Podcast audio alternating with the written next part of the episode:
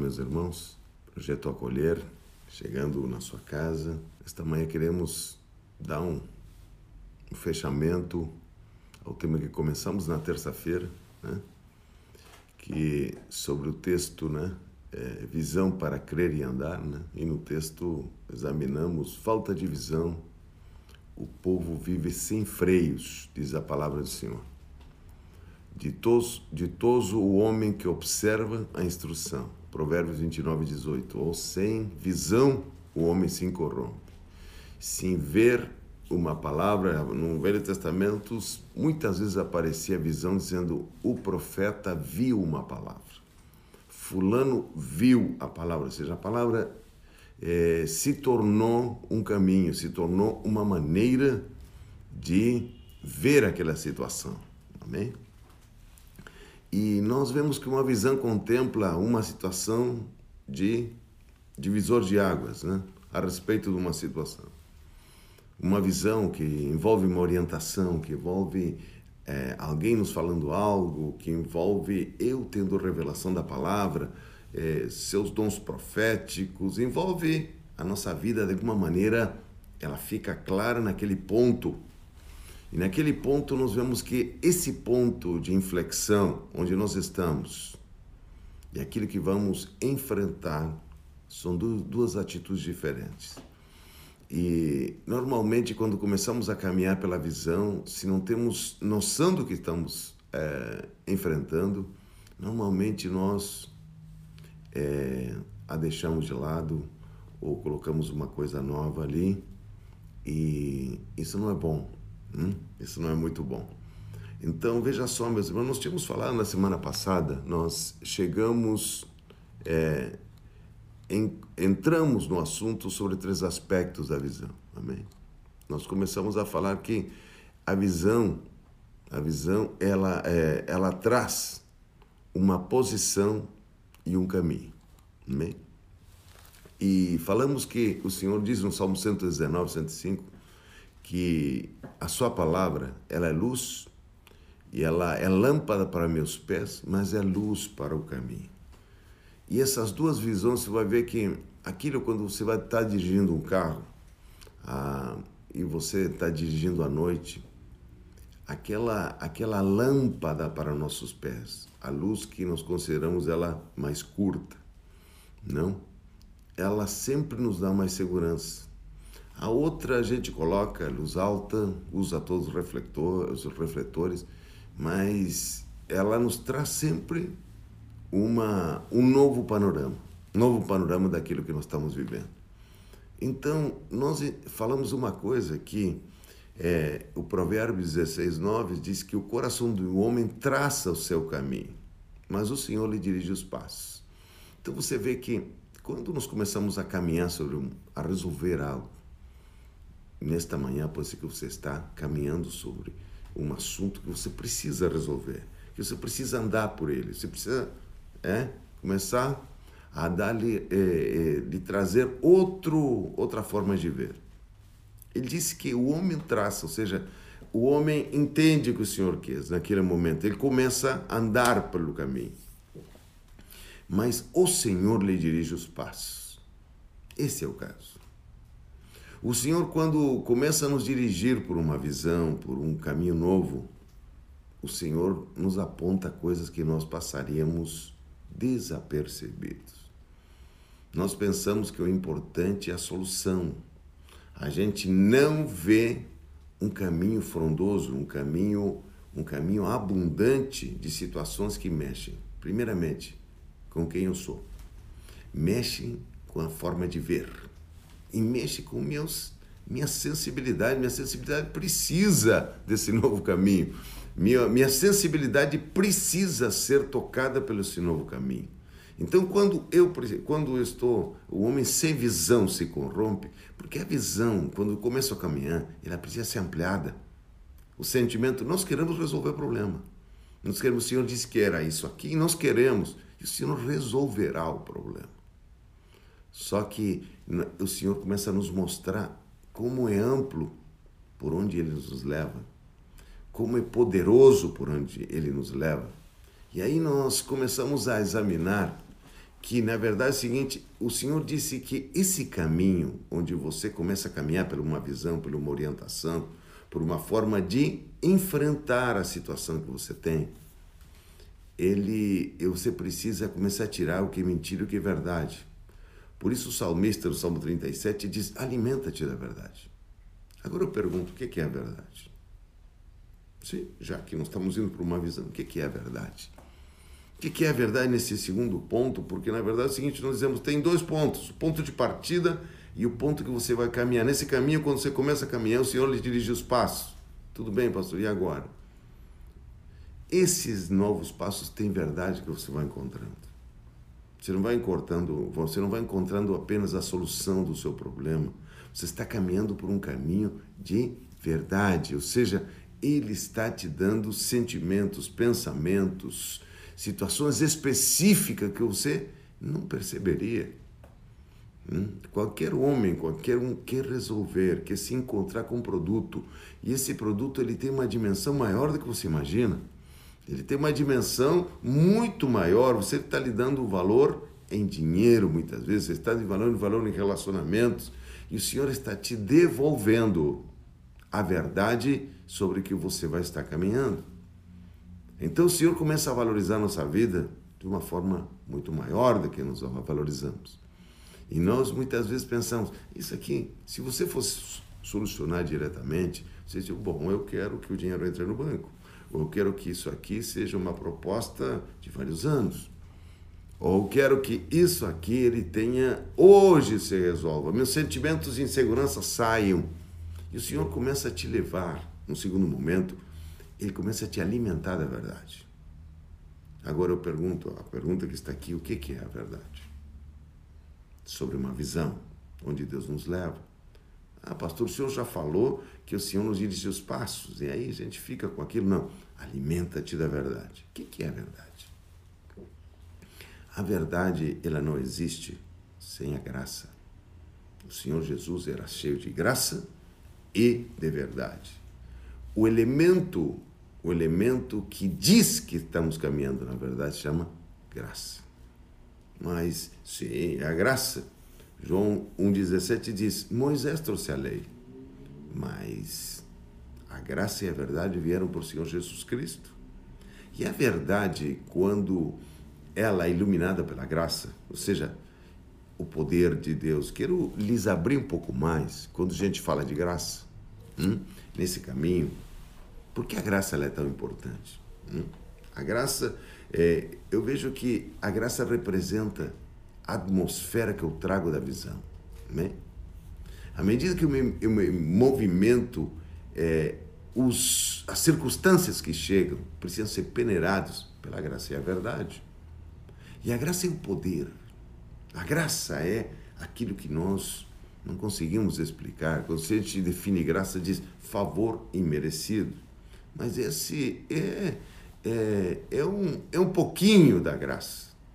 É um pouquinho não é tudo que o Senhor realmente planejou. Por que nós falamos é um, é um favor não merecido? Porque nós pensamos num ponto de partida e depois na eternidade. Mas quando nós começamos a falar de caminho, nós a falar de hoje, hoje é quinta-feira, dia 1 de julho, já se passaram seis meses, estamos estando no sétimo mês e, e as coisas passam rápido, mas a graça está sobre sua vida. E quando a graça está na sua vida, ele é balizador, ele é encorajador, ele é, ele é descortinador da verdade. Por que o Senhor não colocou, mas, mas pastor, o Senhor Jesus Cristo também era o caminho, a verdade e a vida. É verdade.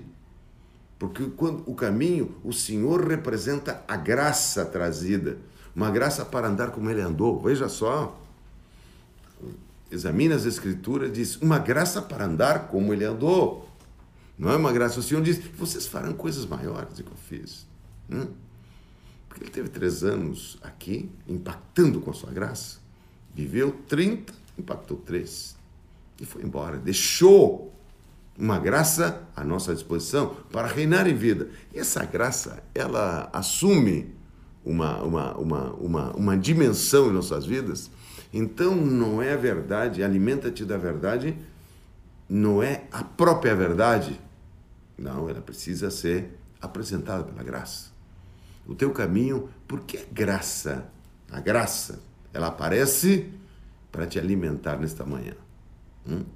Porque a presença do próprio Deus é a percepção, é o próprio Deus. Eu, eu anotei uma coisa que digo que, que diz mais ou menos isso. Hum? Essa graça precisa ser aceita através da fé. Veja só, é o desenvolvimento da confiança, que é a relação que você tem com Deus, né? para que ela se torne real em nossas vidas. Hum? E nessa graça nós evidenciamos vários remos, mas eu quero falar de dois rapidinho aqui, que é um. Hoje é quinta-feira, dia primeiro, você precisa aplicar. Amém? É, a graça para enfrentar circunstâncias difíceis que estão investidas de mentira, que estão trazendo para você uma visão que não é que Deus, a que Deus já disse lá, te disse primeiro, vou resolver isso aqui, vai por aqui. Hum? E aí nesse momento, essa graça para enfrentar situações difíceis, nós vemos o apóstolo Paulo, 2 Coríntios 12, 9, ele está numa situação que o Senhor lhe disse: A minha graça te basta. a minha graça te basta, porque meu poder se aperfeiçoa na fraqueza. De novo nos entramos. Hum? O que, que você está vendo? O que você está vendo hoje quando você está caminhando? O que, que você está vendo? Hum? O que, que você está vendo? Você está vendo circunstâncias intransponíveis ou você está vendo uma oportunidade para que a graça te conduza? Neste momento, Paulo, o Senhor o faz passar por uma situação que queria envergonhar Paulo, que queria lhe trazer uma situação. Veja, tem sentimentos nossos, pensamentos nossos que precisam ser confrontados dentro de nós. A gente não vai morrer com ele. Tem parece coisas que são vergonhosas, que são, são que nos atacam diretamente lá dentro e o Senhor Senhor não está preocupado com isso, Ele está preocupado em dizer: a minha graça te basta. Você não vai morrer com isso, não morreu antes, não morrerá hoje. Você terá hoje o teu impacto da graça, você vai passar e aquilo não tinha a dimensão que você imaginou que tinha. Hum? Você estará naquele momento. Então, quando ele disse graça para enfrentar, ou seja, quando falamos de graça aqui, estamos dizendo, estamos descortinando a verdade estamos olhando para a verdade e não é muito fácil isso, porque tem situações onde a graça nos leva que se a pessoa olhasse só a circunstância, diria que nós não estamos muito bem. Hum? Mas quem está mexendo por dentro em medos, em, em situações de aparência, situações que nos tiram a força de ser quem nós somos. Então, por isso, enfrentar as coisas de peito aberto, enfrentar as coisas da forma de Deus, traz a sua graça e nos socorro, traz a sua graça em nossa vida. E veja só que isso é a graça para enfrentar essas circunstâncias difíceis, né? Ela produz uma coisa impressionante nossa vida, produz confiança. É, quando Paulo ele é conduzido, vários momentos Paulo é conduzido por situações limites, situações que o seu, seu olhar não encontrava muita, muito, muito nexo. Hum. Mas a graça estava ali, ele é o poder, ele é a presença de Deus, ela, essa graça é o poder sustentador de Deus que permite que a pessoa salva continue fiel, firme na vida cristã. Hum? Continue fiel. O poder da graça, ela realmente descortina a verdade, alimenta-te da verdade. E na verdade é, é, é o descortinar de Deus através da graça. E como eu me candidato a essa graça? Porque também ela, a graça é um poder para treinar e prover, ensinar e trazer santificação, impedindo que sejamos corrompidos pelo mundo, pela circunstância, por Satanás. Então veja só que é, a história não termina, não termina no dia de hoje, mas tem uma graça para hoje. Tem uma graça especial para hoje. Essa graça provê muitas coisas que, além do que estamos vendo, além do frio que está lá fora, além, além do, deste inverno que está frio, além das situações onde temos que resolver situações. É, 1 Timóteo 1,14 diz: Contudo, a graça do Senhor transbordou sobre mim, ele diz, juntamente com a fé e o amor que estão em Cristo Jesus. Então, a graça ela traz que? Ela configura minha fé, minha confiança. O aspecto principal da fé é a confiança, mas ela configura no seu amor. Então, nós vemos que o Senhor, quando estamos falando de visão, o Senhor está falando, primeiramente, quero já me, me, me, é, me, me dirigindo para a oração. É, sem visão o homem se corrompe. E nós vemos que essa visão, ela produz um, um momento de partida e um momento de caminhada.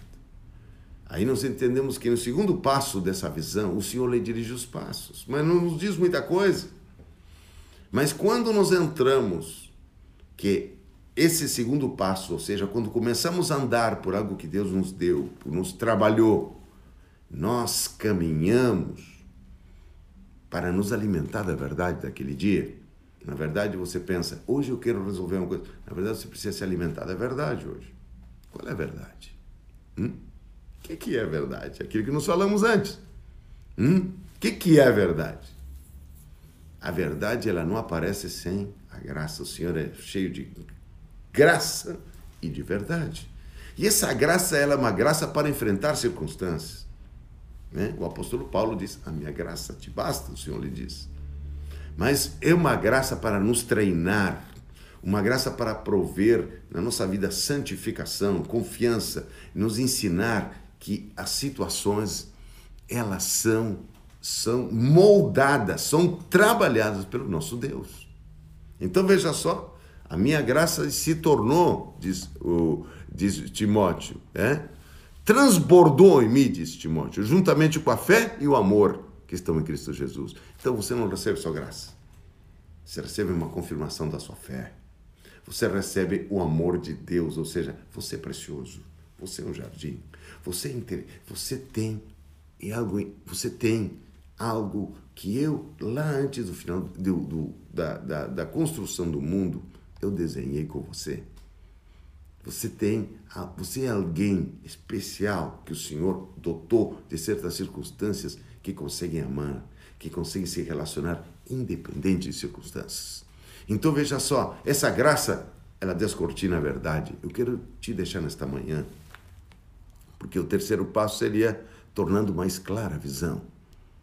A graça vai confirmando. A graça vai te edificando. Você sabe porque sabe. Você sabe porque realmente os, os passos do homem vão são confirmados pelo Senhor. São confirmados através de quê, pastor? Da graça.